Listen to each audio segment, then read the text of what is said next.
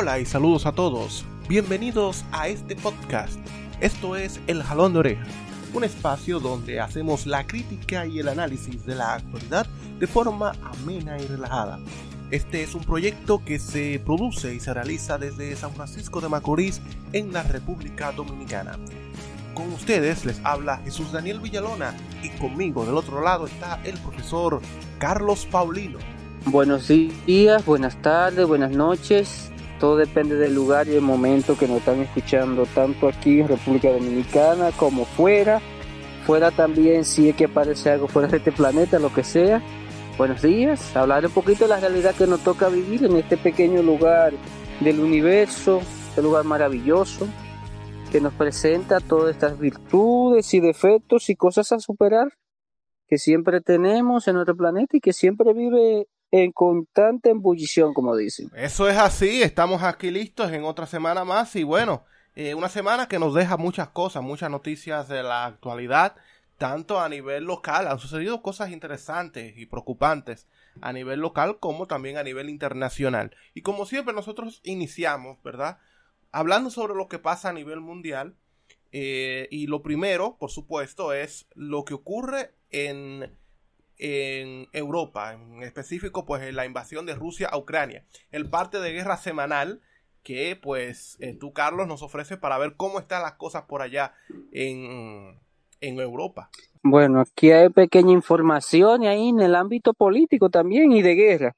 La guerra en la era, en el lugar de influencia de Rusia, que es la Asia Central, se está complicando un poco. Azerbaiyán quiere hacer un corredor por el estrecho de Nayicheven, que es un enclave que tienen dentro de Armenia, que nunca ha tenido problemas, pero si se quiere comunicar con Turquía, necesita ese lugar. Irán dijo que iba a enviar tropas a la zona porque Irán no quiere que se haga un corredor así. O sea, Irán sí simpatiza con ellos que son chiitas, pero en lo político y otras cosas simpatizan con Irán. Se interesa por una cosa, por otra, entonces está ahí. Entre Kirguistán, que para alguna gente serán nombres nuevos, para otros no y Tayikistán está ya un problema, esos son problemas viejos, pero Rusia servía de garante, pero como Rusia tiene un problema ahora, todo sabe un poco complicado, está ahí. Con respecto a la guerra de Ucrania, la cosa va ahí, la ofensiva de Gerson va ahí, no se ha dicho mucha información porque Ucrania dice que conquistó cierto territorio, pero no sube ni una foto, ni un video, ni nada, a diferencia de lo que pasó en Kharkov que si hay video, si hay forma, o sea, te permite. Pero en Gerson no existe eso, ni Nicolai. Lo que Rusia ha hecho ha sido en un río que está ahí, que ahora mismo no recuerdo. Ha bombardeado la presa, un río enorme, creo que como Yuna, así casi. Le bombardeó la represa y ahí las trincheras se están llenando de agua. No es que eso le haga perder la guerra a Ucrania ahí, pero sí lo retrasa, porque cada vez que viene una, una semejante magnitud de agua inunda todo y de eso sí han subido videos soldados. O sea de eso o sea ya tú te das una idea. Se ha dado como un especie de empanamiento de, de, atrincheramiento entre ambas partes. Rusia está, está ahí prácticamente. Logró su objetivo la ofensiva de Gerson que prácticamente sería que la ofensiva de Donbass se parara. Y gracias a eso la ofensiva de Donbass está prácticamente por lo menos sobre Krasmator y Slavian ya está parada. imagínate cómo pueden avanzar así. Sin, con un norte desprotegido, pero está ahí. Porque un dato que no se me olvidó mencionarlo, y es que los seis mil y pico de territorio que cogió ahora, controló Turquía, eh, Ucrania, no se dieron grandes batallas. Mm. No, en ningún momento hay grandes batallas. En Kupian e Isium no se dieron. Interesante se fue retirando del otro lado de un río que ahí es bastante inmenso, no como el de Nipro, pero un río grande, río más grande que Yuna, o sea, es algo grande. Entonces se fue de aquel lado. Dicen algunos que Rusia está por abandonar esa posición, no sé, no veo porque ellos había una ciudad del otro lado que Turquía la había recuperado, después dicen que Rusia la volvió a recuperar. La situación está ahí. No se ve ahora muy claro. Eh, Ucrania ahora tiene que, esa zona que controla, reforzarla, porque una población ahí prominentemente rusa y según lo que estaba viendo, apoyaban de cierto modo la invasión. Entonces, cuando se dan cosas así, el gobierno de Kiev tiene que fortalecer un poquito y ver. Ya ahí empiezan a usar eh, drones iraníes, los cuales han sido muy efectivos en Yemen contra la coalición estadounidense y árabe. Han sido una maravilla, por eso que en Yemen Arabia Saudita está perdida. Arabia Saudita ha gastado el triple que lo que se está gastando en, en Ucrania. Porque Arabia Saudita tiene dinero y en los Emiratos se ha gastado mucho. Y la guerra mejor cada día está más perdida. Para ilustrar un poco, entonces, lo que vemos entre Ucrania y Rusia también está conectado con otros conflictos que están sucediendo ahora mismo, ¿verdad? Sí, están ahí. Y por ejemplo, un problema que es viejo, pero que para mí va a explotar entre dos miembros de la OTAN, Grecia y Turquía. Ay. Eso está ahí. Y esas islas que controla Grecia, a, a, Turquía la tienen de alguna manera cerrada, no permite. Por ejemplo, con el caso de Chipre, que por ejemplo Chipre no pertenece a la OTAN.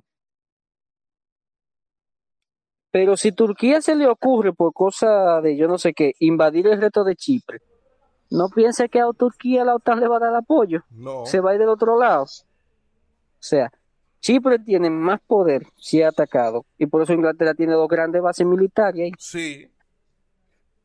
Entonces, esa situación está ahí. El Dogan que tiene una campaña política muy fea porque no es favorito en nada. Está ahí por una situación que está ahí. Amenazó con una invasión, dijo él, repentina y efectiva, pero veremos. Hmm. Porque el Dogan le gusta decir muchas cosas y después hacer otras.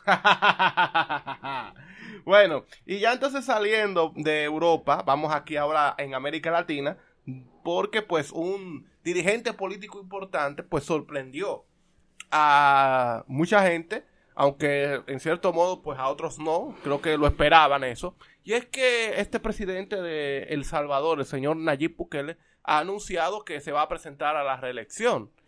Eh, hay que recordar que ese mismo hombre fue el que dijo hace varios años, incluso más de una vez, que él no se iba a presentar a la elección. O dijo, bueno, la constitución me lo prohíbe, pero... No, ella ha demostrado que la constitución de salvadoreña es un papel de baño. Ay. Porque él cuando quiso quitar a los jueces de la Suprema Corte y todo eso lo hizo en cuestiones de días, de horas. El Salvador, cosas que debieron de hacerse en años, como los jueces, él lo quitó todo. O sea, tiene todo a su servicio. Sin contar que estafó al Salvador con el Bitcoin. Eso es una estafa. Ay. Porque una que usted, una que usted quiere invertir de modo personal en algo, y otra es muy grande meter a medio a meter un país completo a eso. Entonces metió, estafó a medio país. No ha dicho cuánto ha invertido para los que les gusta hablar pe- plepla de él y porquería. Atención, Bukele Lovers. Nunca dijo cuánto invirtió. Y si usted quiere lo pueden buscar por ahí. Simplemente los tweets que sube cada rato, que yo quiero ver si lo bloquean en Twitter, que va a hacer. Entonces, está ahí. En la seguridad sí ha tenido éxito, aunque tiene 40 mil gente presa que lo van a tener que soltar. Ay. Digan lo que digan, porque esa gente está comiendo. Digan lo que digan. Son tres raciones diarias. Y si no, ahí sabrá Dios lo que se va a armar ahí dentro. Yo creo Porque Salvador no es un país rico. y, y, Salvador no es un país rico. y yo entiendo que en- en- por cantidad ya, yo creo que El Salvador tiene más presos que República Dominicana. Sí tiene que tener. Pero que tiene preso ahí todo ligado y eso no, no es sostenible para ningún gobierno dictatorial. Ay. Entonces, lo de la reelección, yo mejor me encuentro extraño que se haya lanzado ahora. Pero ahora, modificar la constitución y ahí mismo, o sea, comenzar la campaña desde ahora. Eso se sabía desde un principio que iba a ser eso. Después que ganó el Congreso y lo aplastó a la oposición, iba a ser. Pero yo no me quejo mucho porque la medida económica desastrosa que iba tomando ahí, vamos a ver. Porque la inflación y cosas así, vamos a ver cómo le va. Pero Nayib Bukele no ha demostrado ser más de lo mismo. Ha demostrado ser más de lo mismo. Un gobernante como cualquier otro. Por ejemplo, él aprobó una ley allá en el cual los funcionarios no tienen que declarar los bienes que tenían cuando entraron y cuando salían. Eso es Oh. secreto de personal. ¡Qué Sí. bello! En Salvador, en El Salvador no- los funcionarios no están, no pueden decir lo que tenían. Y la única manera que pueden decir la cantidad de bienes que tienen es si el, el mismo funcionario quiere. Dos cositas ya para cerrar este bloque. Es que tú mencionabas que eh, es muy temprano, ¿verdad? Que él anunciara su campaña ya para 2024. Las elecciones en, serán, me parece, en febrero de 2024 allá en El Salvador.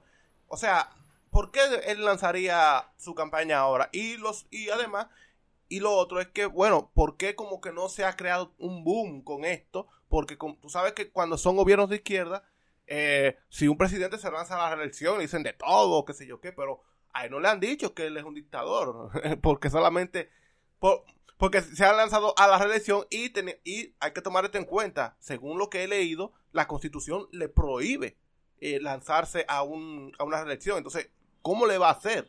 Porque si lo hace entonces, yo creo que ahí sí se puede con- considerar como un dictador millennial, como lo ponen en las redes. No, porque lo que puede hacer es modificar la constitución. ¿En qué país no se ha hecho? Pero Ahí están los estatutos para modificarla. Y eh, la constitución hondureña era más fuerte todavía. Y Juan Orlando Hernández lo hizo. ahí sí. ¿O no recuerdan que en Honduras fue tumbado Celaya? Porque buscó una supuesta consulta para ver si eso era factible. Y lo cuento que hay Maro. Y, le- y lo tumbaron, pero Juan Orlando Hernández, él pasó así, como que nada, nada. El narcotraficante de Juan Orlando Hernández. ¡Ay!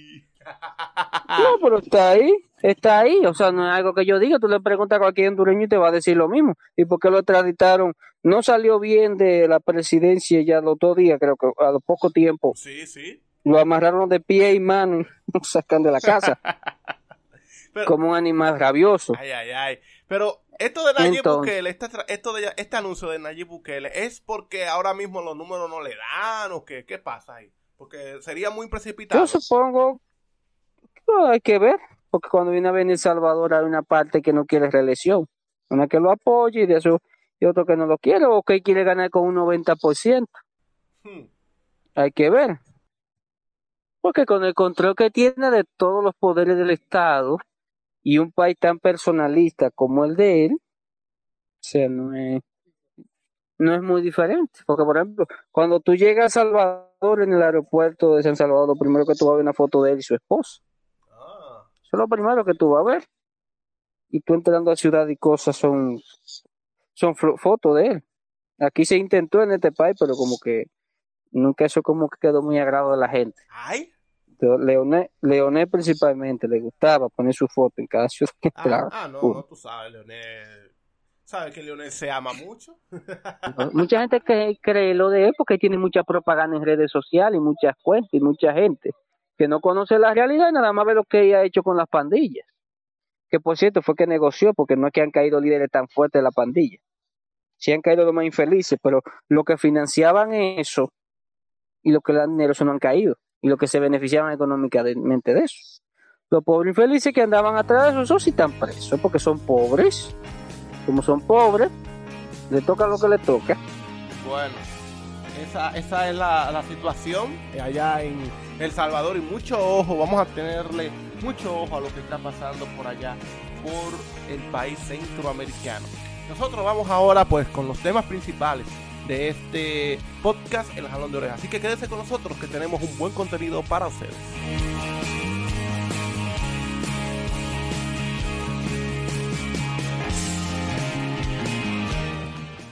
Eh, no tengo comentarios eh, sobre esa persona. Eh, lo tendremos que escuchar por tweet eh, y de lejos. Sobre el tema de Haití no hay que tener ningún temor. La frontera, como yo lo dije en nuestra, preocupación, en nuestra presentación en la OEA, nosotros estamos haciendo y seguiremos haciendo todo lo necesario para mantener la frontera en paz como está hoy en paz. ¿eh? Esa es la respuesta que le dio el presidente Luis Abinader sobre las declaraciones de Claude Joseph, que para no, para quien se había olvidado, pues fue el primer ministro de Haití tras el magnicidio de Jovenel Moïse, luego ocupó un asiento en el gobierno que eh, lidera en este momento eh, Ariel Henry. Haití está, como saben, pues en una situación crítica y difícil y esta semana el presidente Luis Abinader estuvo en la OEA alzando la voz para que pues la comunidad internacional haga algo con Haití. Pero este hombre, Claude Joseph, pues durante todo este tiempo, mientras estuvo en el gobierno, pues se ganó la enemistad de muchos dominicanos. Pero curiosamente ahora, pues para esos dominicanos que dicen defender la patria, pues les están haciendo le están dando credibilidad a las palabras que él dice. Y para colmo, una publicidad gratuita le están dando. Sí, le están haciendo lo mismo que hicieron con Trump, lo mismo que con Bolsonaro. Y que con mucha gente más, no, que se nos gana Boris Johnson. ¿Qué se nos va? ¿Qué dijo esto y qué dijo esto? Y lo van repitiendo, lo van repitiendo. Posiblemente ese señor en Haití, una buena parte de la población, ni lo conozca. Ay. Y aquí, como son un grupo de estúpidos, viene el mismo Luis, por su famosa reelección de campaña de tiempo, está ahí. Ay. Están ahí, ahí quemando y quemando. Y le están haciendo un señor ahí que no salió muy valorado por la muerte del presidente haitiano, porque hasta lo involucraron durante un momento. Sí. Y eso nunca se, ni se sabe bien qué fue lo que pasó con el presidente, o no han querido decir. Y al final ya salió todo el mundo involucrado, tanto el primer ministro actual, que hace la, la, la función de presidente, como el que estaba, Claudio Entonces aquí están poniendo un señor ahí, lo están vanagloriando como tal, lo están presentando ahí, ahí, ahí. Y por ejemplo, líderes muy importantes como Jean Bertrand Aristi, que sí es un líder. Ay. Eso sí, eso sí no lo mencionan. Entonces aquí mantienen ahí, porque como por ejemplo, ¿cómo le van a poner asunto a un señor? Cuando en la propia capital el mismo gobierno no controla yo creo que un 10 o 15% de la misma ciudad. Las pandillas controlan en Puerto Príncipe principalmente, en otras ciudades no se ve todavía, pero en Puerto Príncipe el gobierno quizá controla un 10 o un 15%, yo creo que. La casa de y los alrededores del Palacio Presidencial.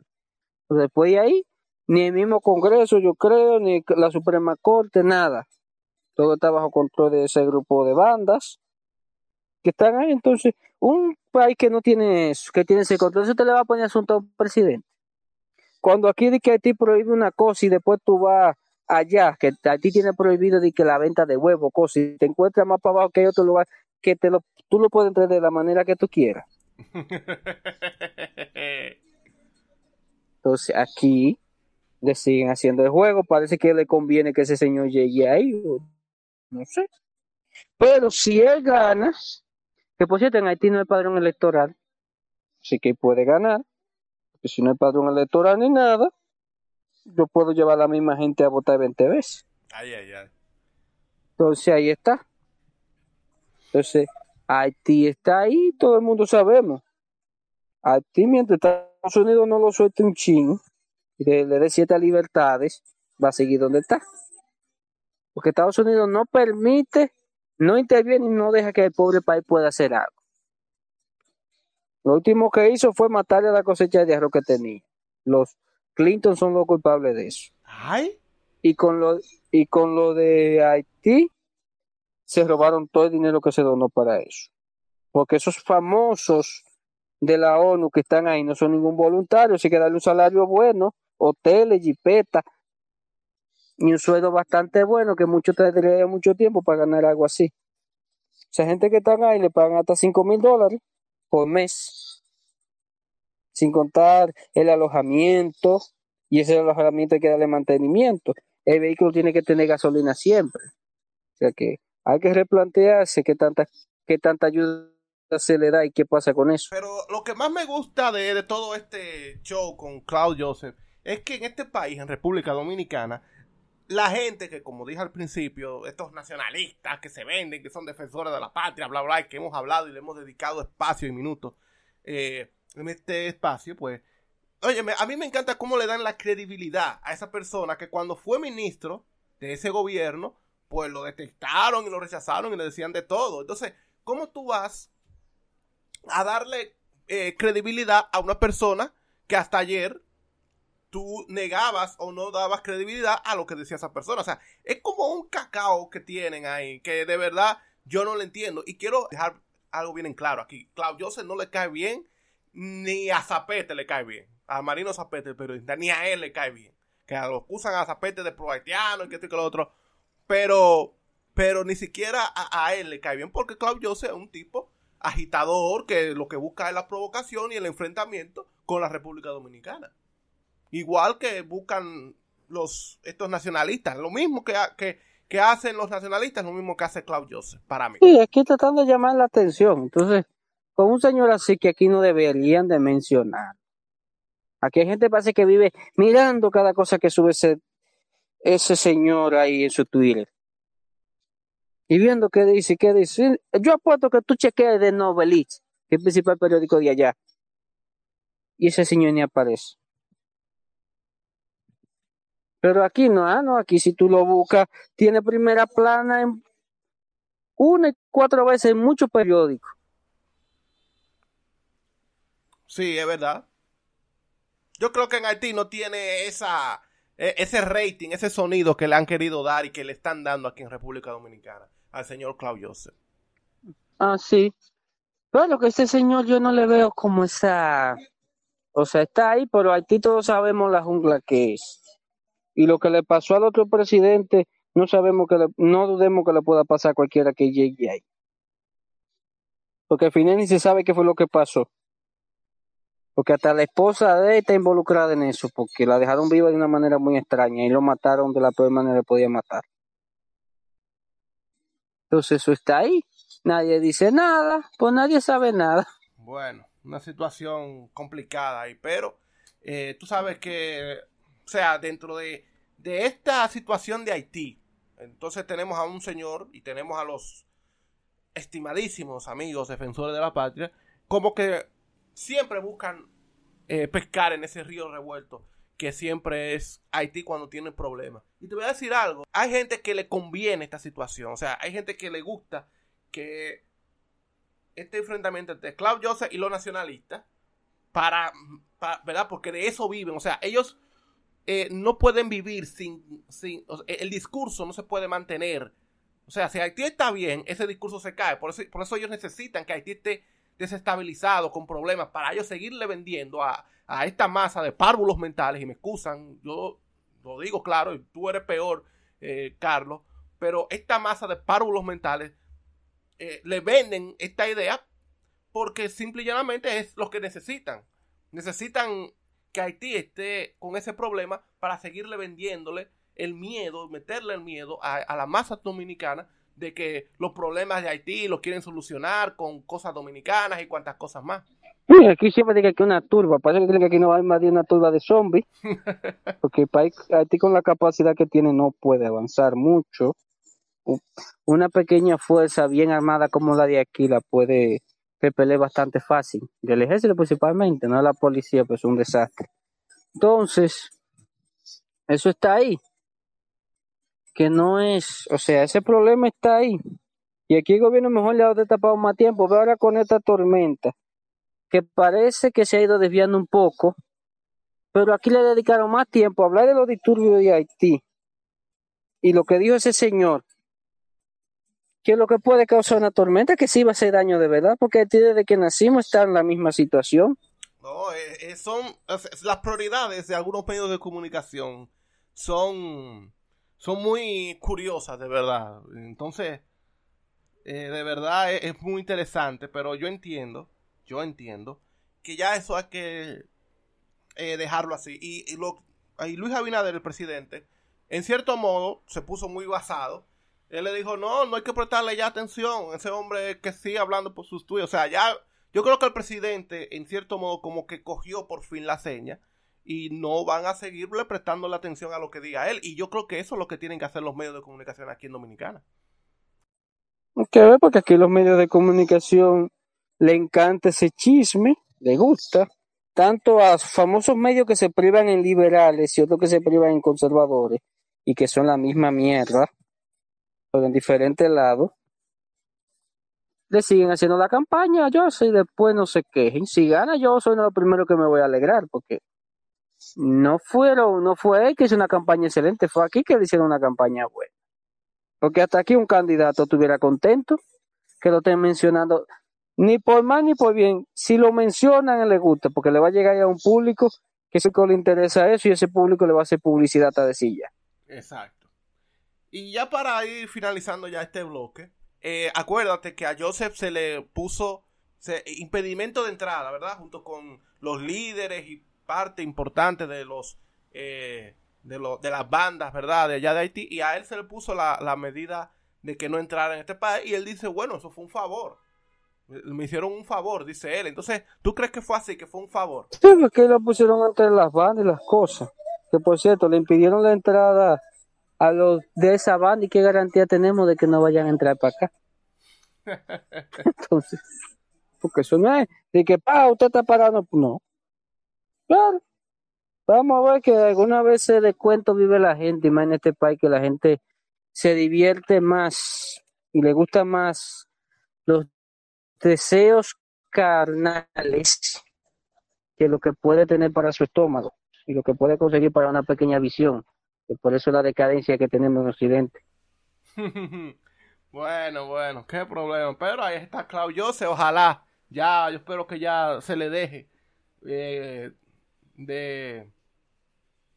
Se le deje de, de hacer caso a Claudio Joseph porque es una persona que ha demostrado que es un agitador, como dije anteriormente, un provocador, que lo que busca es lo mismo que buscan los llamados nacionalistas. Hay algo en común, hay un punto en común entre ellos dos, que es el de crear eh, una situación de enfrentamiento y esto no conviene. Lo que nosotros como dominicanos debemos aportar es siempre a la estabilidad y a la paz en Haití, porque si eso es así, República Dominicana también va a estar tranquila. Si Haití se desarrolla, República Dominicana va a estar mucho mejor. Así que, eh, nada, esta es la situación. Nosotros apostamos a eso y a Claudio que ruede por ahí.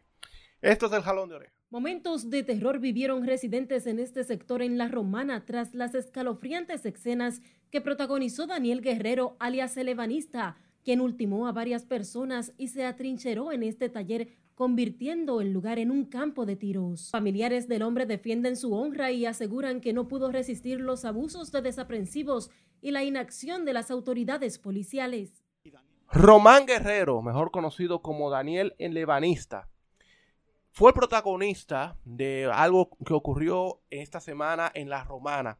Y es que pues harto de los constantes robos y fumaderas de cigarros, según indica el diario libre, frente a su negocio, pues mató a cuatro personas, hirió a seis y luego cayó abatido por las autoridades.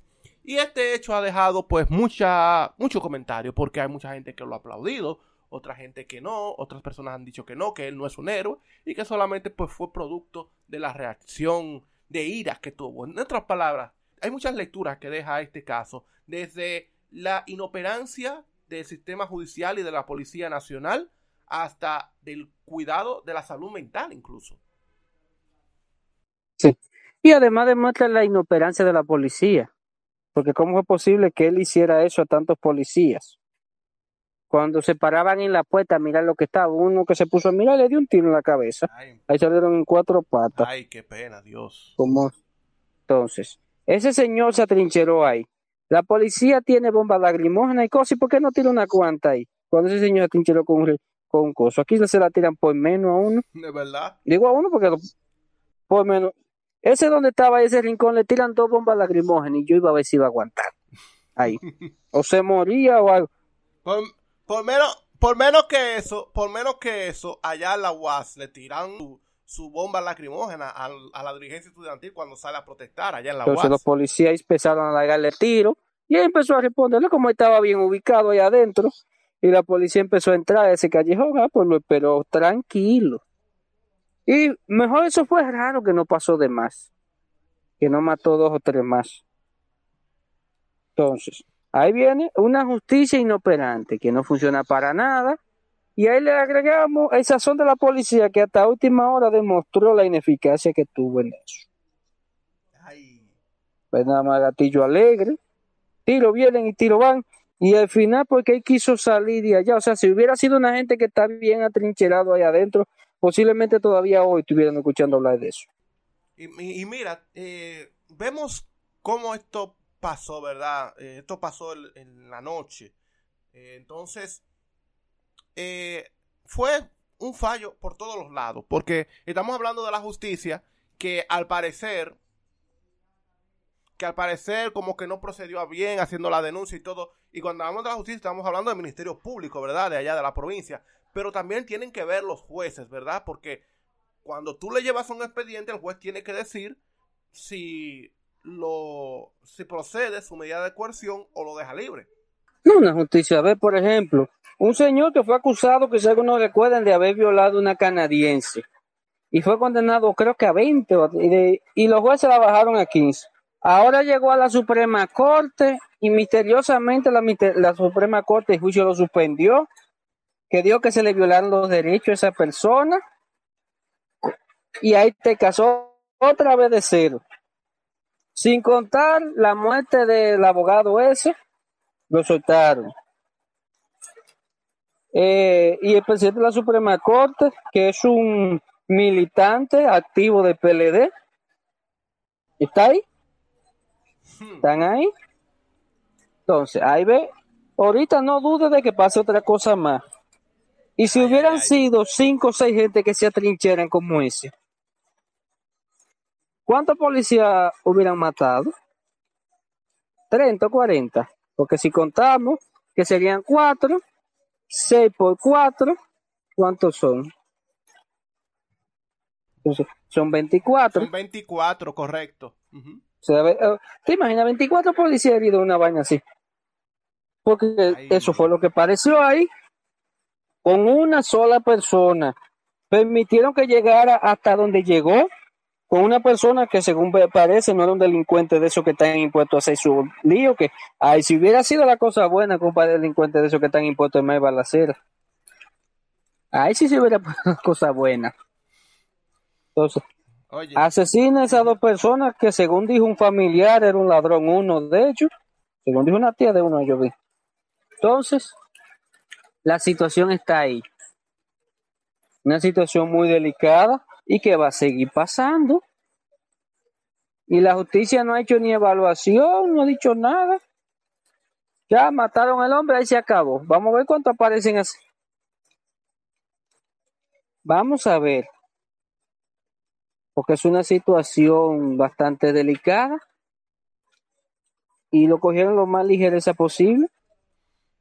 Y, mira, eh, también sobre este caso, eh, ya hablamos, ¿verdad?, de la situación de la, de la justicia, en este caso, del papel de la justicia, del papel de la, de la policía, pero también eh, me llama la atención como este señor no pudo como manejarse, o sea, como que explotó de la ira. Y hemos hablado en estos últimos dos años, tras eh, la pandemia y todo esto, de la situación de la salud mental. Entonces, eh, yo entiendo, y yo te lo digo también, que yo he pasado por eso, de cómo ciertas situaciones, por más paciente que tú seas, llega un momento en el que tú tienes que soltar algo, ¿verdad? y mostrar algo de indignación. Pero eso no fue ya como muy extremo en, el caso de él. No, no tenemos que fue muy extremo. ¿Qué hizo el coronel? El que mató al, comunicador. Como no fue, fue una situación parecida. Y salió a matar. en, Santo Domingo. El que lo mató, que, que salió a comer. Entonces, que hasta le dio un tiro de gracia. Ese tipo salió ahí. Y lo que encontrará por adelante lo mataba. Ah, sí, estamos hablando de, de, Duncan, sí, que lo hablamos de Duncan. Duncan salió a matar lo que había. Ese tipo salió ahí fijo a lo que le apareciera por delante. O sea, es una sociedad que está viviendo de frustraciones, que la gente está dispuesta a cualquier cosa, que por cualquier cosa de un vehículo, de un parqueo, de algo, a una persona que le caen a tiro la gente está armado, aquí se le importa una cosa como la otra, no saben medir las consecuencias, y ahí está. Son situaciones que aquí por la ineficacia de las autoridades van a seguir pasando. Porque decimos de un ministerio público independiente, por eso son Jenny Berenice y uno cuanto más, pero esas localías locales siguen con el mismo tollo y el mismo desastre. Y está ahí Y la muestra de eso es la cámara de cuenta, que hay tres personas muy bien, pero hay dos que trabaja uno para el señor Donner, el otro para Felipe Bautista, la otra. Y el 85% de los empleados que están ahí son de la pasada gestión. Y cuando van a sacar uno, allá va y le aparece alguien con una carta que no lo pueden sacar. Entonces, mientras aquí sigan con esa situación, va a seguir lo mismo. Por la inoperancia de la autoridad, por la ineficacia. Así mismo se dio con este con este hecho tan trágico de ese niño que falleció en San Francisco. Sí, sí.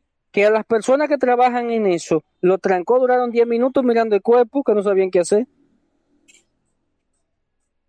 Sea, 10 minutos con cuerpo ahí, ¿por qué? Porque esa, los empleados que estaban para eso, los preparados y cosas, un día los reunieron en un salón por ahí no sé dónde y lo votaron a todos al mismo tiempo, no sacaron de seguridad porque no podían dejar el plantel vacío y de repente metieron gente. Entonces, en un lugar que no tienen planificación y tienen cosas así, mejor pocas cosas pasan. Y como ese señor de la romana, debemos estarnos preparando que va a ser cada vez más común. No duden un momento que hasta el Palacio de Justicia vaya alguno y le caiga tiro.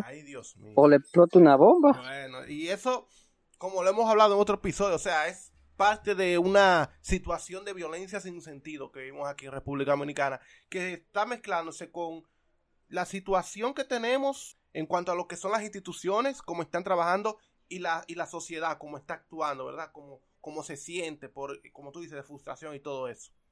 Sí, porque una, ciudad, una sociedad frustrada, que no ve futuro y que ve que las cosas mejor están empeorando, va a saltar con cosas así. Entonces, una sociedad que tiene todas esas cosas es el caldo de cultivo perfecto para que pasen todas las diabluras que usted se puede imaginar, lo digo así bastante claro, que usted puede imaginar, van a salir. Que mata a alguien, a alguien, que alguien le trae un vehículo, que le cae a tiro. Eso va a pasar y esa frustración se está viendo desde arriba hasta abajo. Así fue, cada vez vamos superando. En el caso de Duncan, este lo supera. Y ahora, ¿cuál lo va a superar?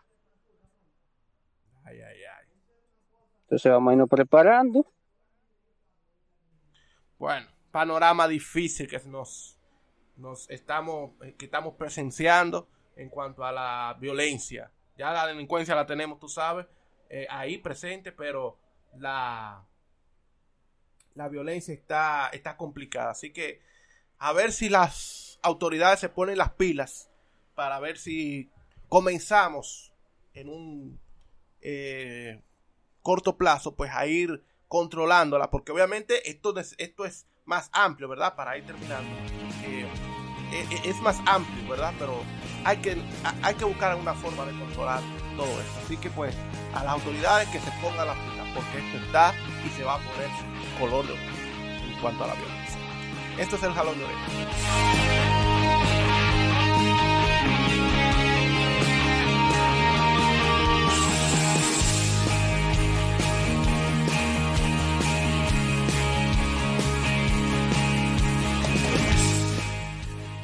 Finalizamos el episodio de esta semana del Jalón de Oreja, agradeciéndoles por su sintonía, por haber estado con nosotros, eh, pues compartiendo, ¿verdad?, con el análisis de lo que ha pasado en esta semana. Eh, antes de despedirnos, pues eh, queremos hacer un llamado a todos aquellos que, pues hoy domingo, que es cuando sale este episodio, y mañana lunes, pues estaremos aquí en República Dominicana sintiendo los efectos de la tormenta Fiona. Hasta el momento, hasta el momento que se graba este episodio, no sabemos para dónde va. Pero hay que tener mucho cuidado, así que a la gente que vaya saliendo de las zonas vulnerables y que vayan a buscar los refugios que ya la defensa civil tiene instalados y que va a instalar a nivel nacional. Sí, que tengan mucha precaución, es una situación un poco delicada. Las autoridades veo que fueron un poquito medio lentas, pero no nunca es tarde si la dicha puede ser buena. Vamos a ver que todo salga bien. Hasta ahora no estamos claros si va hacia acá o no directamente. Pero vamos a esperar, según parece va a cruzar un pequeño huracán. Esperemos que ya ahí no pase. Bueno, el Centro Nacional de Huracanes de los Estados Unidos, pues eh, pronostica que esta tormenta, posible huracán categoría 1, eh, estará pasando por Puerto Rico. Eh, ya la zona de mayor actividad, que es en el centro y sus alrededores, pues estaría pasando, vamos a decirlo, no estaría tocando directamente la República Dominicana, pero sí tiene un amplísimo campo nuboso que nos va a dejar una buena cantidad de lluvia. Sí, y le va a dar a los puntos principales, la zona turística de este país, es la zona turística principal, va a dar el Punta Cana, le va a dar el día duro, que por eso que creo que el gobierno hasta última hora ni ha cancelado los vuelos a esa zona, aunque la aerolínea lo hacen de por sí, pero hasta ahora ahí es que va a dar, esperemos que coja la manera que crea, vivimos un tiempo de cambio climático y son fenómenos que tenemos que adaptarnos. Así es. Eh, de hecho, aquí viendo pues el mapa, pues ya lo que vendría siendo nuestra zona, ¿verdad? San Francisco de Macorís, pues está fuera de lo que se le llama el cono de la incertidumbre, que es donde posiblemente pase la trayectoria. Pero no hay que confiarse, hay que tener mucha precaución, seguir los boletines y a la gente pues que vaya saliendo de las zonas vulnerables para que pues protejan sus vidas y sus bienes. Entonces, nosotros ya de esta forma terminamos el episodio, agradeciéndoles de nuevo eh, su sintonía y síganos en nuestras redes sociales donde pueden seguirnos y pues pueden tener interacción con nosotros y pueden comentar también este episodio en la página donde se publica el episodio, ¿verdad? página personal, mi web personal. Así que nada, será entonces ya hasta el próximo domingo cuando pues tendremos eh, otro espacio más, otro episodio más, donde vamos a compartir y a analizar lo que ha ocurrido en la semana aquí en la República Dominicana y el mundo. Sí, estamos ahí, como siempre digo, vamos a generar PIB, los bolsillos no se llenan solos, vamos a demostrar de lo bueno que estamos y a de la tormenta.